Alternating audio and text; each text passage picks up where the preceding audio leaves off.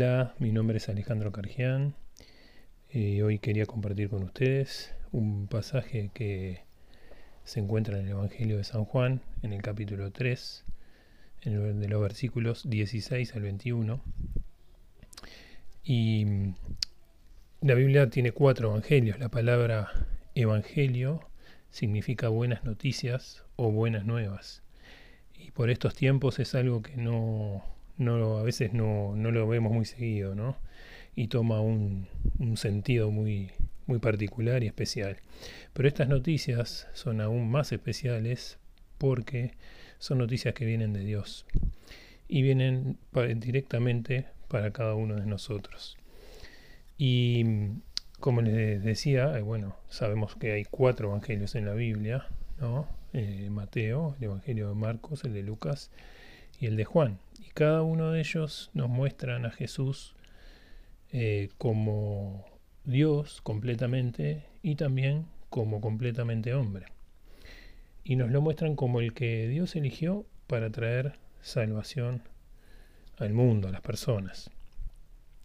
Y el Evangelio de Juan particularmente eh, hace hincapié, hace énfasis en la deidad de Cristo, ¿no? en, en el hecho de que Jesucristo es Dios, ¿no?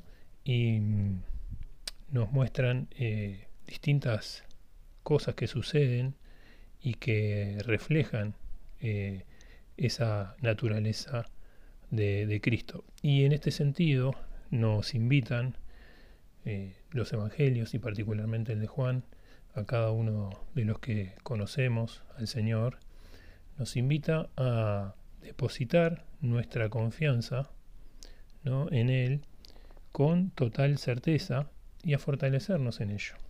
Especialmente en tiempos de dificultad, en tiempos de situaciones que a veces no entendemos. Y si aún no hemos tenido este encuentro con Dios, si aún no conocemos o no tenemos una, relación personal con, con Él, nos invita a tener esta relación con Él, a acercarnos y a poder tener una, una relación personal con Dios a través de Jesucristo. Y quisiera mencionar o compartir tres cosas. El propósito del Evangelio que vemos en este pasaje del que hablamos, que ahora lo vamos a leer, eh, el mensaje del Evangelio y la respuesta al Evangelio y sus consecuencias. Entonces vamos este, a empezar por el primero, que es el propósito del Evangelio. En este Evangelio de Juan, como les decía, se muestra a Jesús, primero se lo presenta en el primer capítulo, eh, como aquella luz que vino de Dios, que vino al mundo, aquel verbo hecho carne que preexistía al mundo, que no tiene comienzo ni tiene fin de días, aunque sí se encarnó en un determinado momento de la historia, se hizo hombre, murió en la cruz y resucitó y prometió que va a volver. Pero eh, de alguna manera empieza hablando de Jesús de esa manera, presentándolo como eh, ese Dios hecho hombre y encarnado. Y en el capítulo 2 eh, enseguida nos empieza a relatar, por ejemplo, el primer milagro que se conoce de Jesús, que fue en una boda donde él transformó el agua en vino. Les invito que si quieren después lo puedan ver, y ya empieza allí a mostrar a través de, milagros y, de situaciones y de obras y cosas que él hizo su carácter divino, su carácter de Dios. Pero el propósito del Evangelio de Juan, como decíamos concretamente, el propósito de este Evangelio lo encontramos claramente en el, en el, capítulo 20, en los versículos 30 y 31, donde dice, Jesús hizo muchas otras señales milagrosas en presencia de sus discípulos, las cuales no están registradas en este libro. Pero estas, todas las que se registran a lo largo del libro de Juan, estas se han escrito para que ustedes crean que Jesús es el Cristo, el Hijo de Dios, y para que al creer en su nombre tengan vida eterna. Así que el propósito que se menciona de este libro, particularmente en el versículo 31, dice, que estas cosas se escribieron para que ustedes crean que Jesús es el Cristo, el que Dios envió, el que Dios eligió para traer salvación, y para que haciendo eso tengamos vida eterna. Así que este es el propósito del Evangelio de Juan y en cierta manera también del Evangelio, de las buenas noticias que Dios trae este, para nosotros. ¿Y cuál es el contenido? ¿Cuáles son esas buenas noticias? Bueno, vamos a leer en el capítulo 3 del 16 y el 17 que dicen así. Vamos a ir hasta el 22, pero vamos a empezar por estos dos versículos. Vamos a ir por partes. Porque tanto amó Dios al mundo, que dio a su Hijo unigénito, para que todo el que cree en Él no se pierda, sino que tenga vida eterna. Dios no envió a su Hijo al mundo para condenar al mundo, sino para salvarlo por medio de él. Acá tenemos el contenido, el mensaje del Evangelio. ¿Cuál es el mensaje del Evangelio? Dios tomando la iniciativa. Dios mostrando su amor hacia el mundo. ¿Y cómo manifestó ese amor? Dice, entregando a su Hijo unigénito, a su único Hijo. ¿Con qué propósito?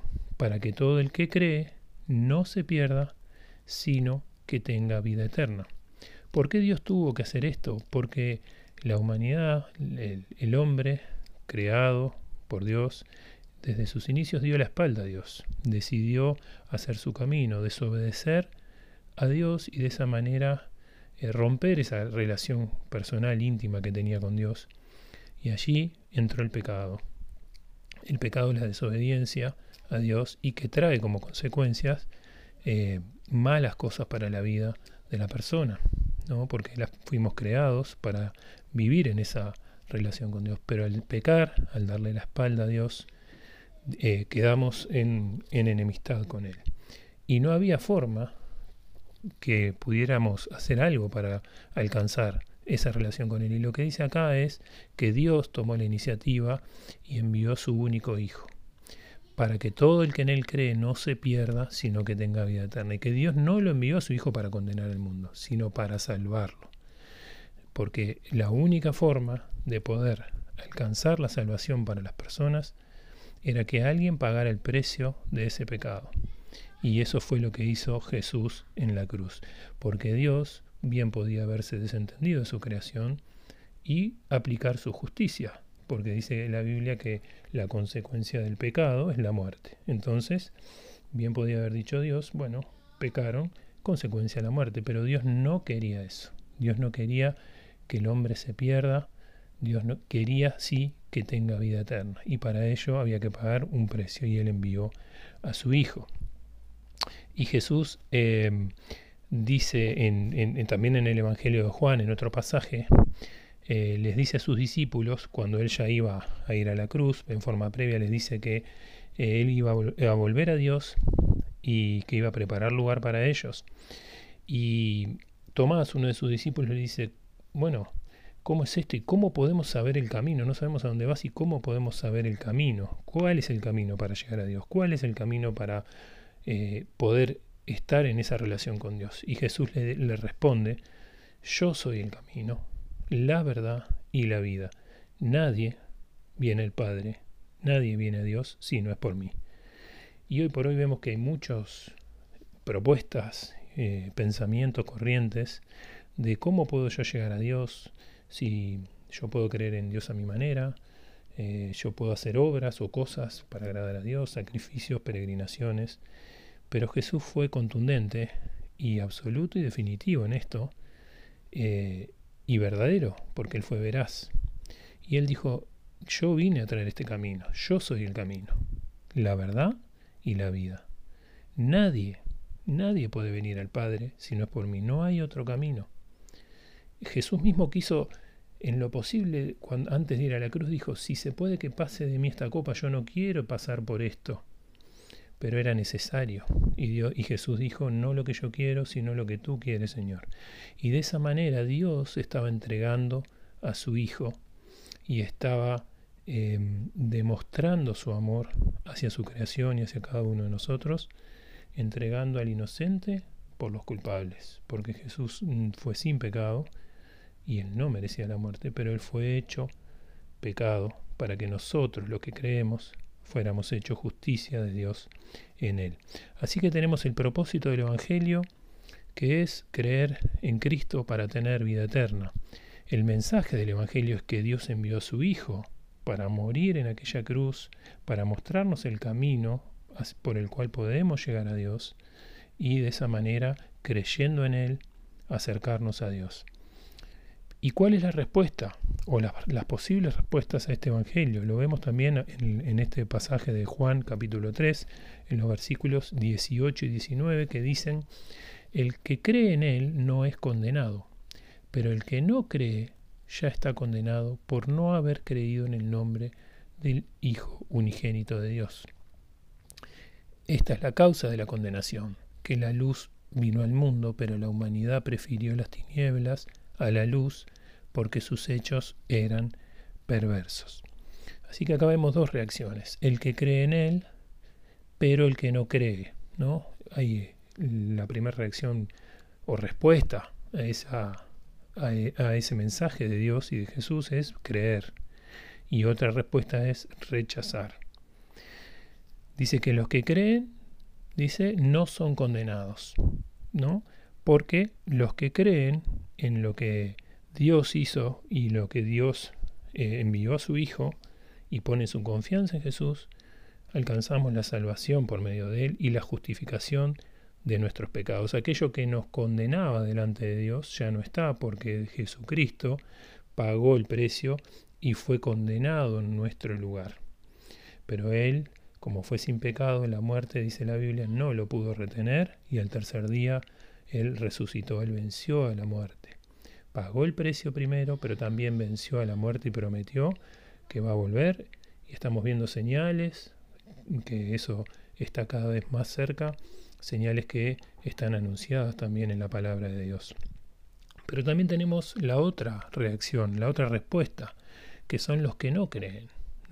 Y esto es un tema de fe y de confianza. ¿En quién deposito mi confianza? ¿En dónde pongo la seguridad de mi vida? Em, ¿En dónde pongo todas mis fichas? ¿En dónde pongo mi, mi descanso, mi esperanza? Jesús nos dice que podemos confiar en Él, que Él nos lleva a Dios y que Él va a volver. Pero podemos también tener la respuesta de rechazar eso. Y si lo hacemos, la Biblia es clara, dice que el que no cree ya está condenado por no haber creído en el nombre del Hijo único o unigénito de Dios.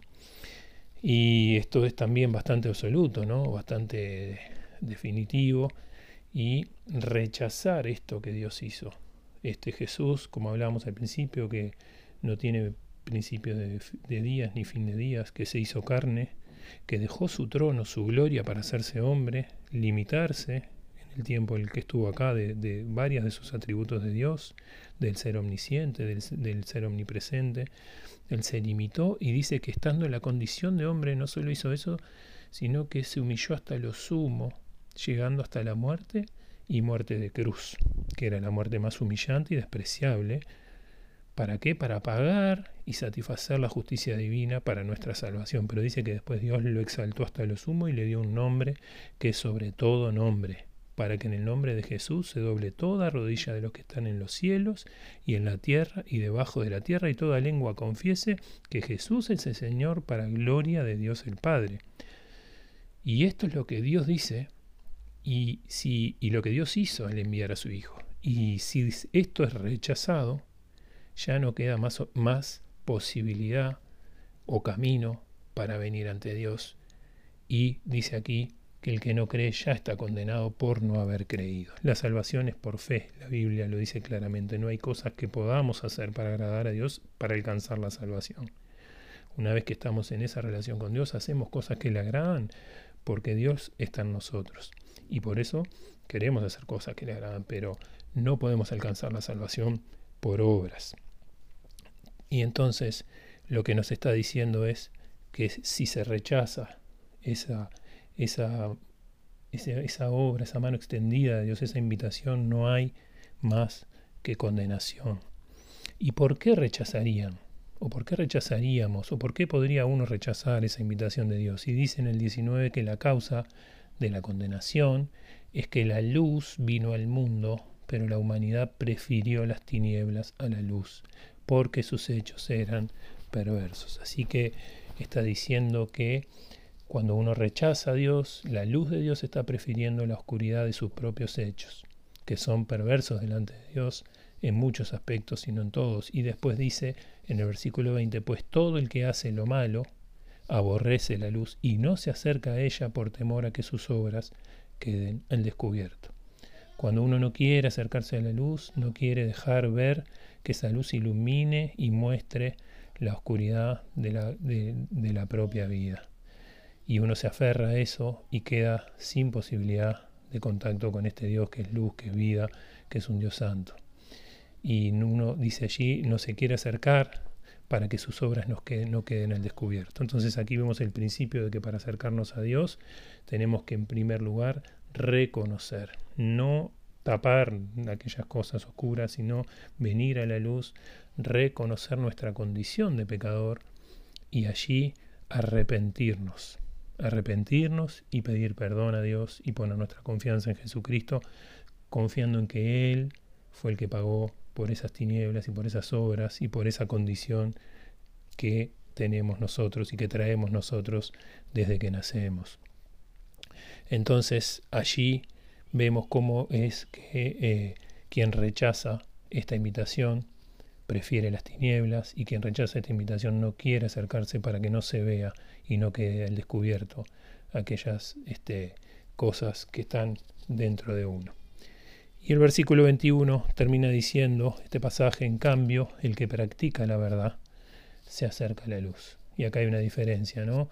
El que practica la verdad se acerca a la luz para que se vea claramente que ha hecho sus obras en obediencia a Dios. Quiero terminar con un pasaje que está en Primera de Juan, que es también el mismo autor, pero en otra carta, que está sobre el final de la Biblia, en el capítulo 5, el versículo 20, y dice en este sentido, sabemos que el Hijo de Dios ha venido y nos ha dado entendimiento para que conozcamos al Dios verdadero. Y estamos con el verdadero, con su Hijo Jesucristo. Este es el Dios verdadero y la vida eterna.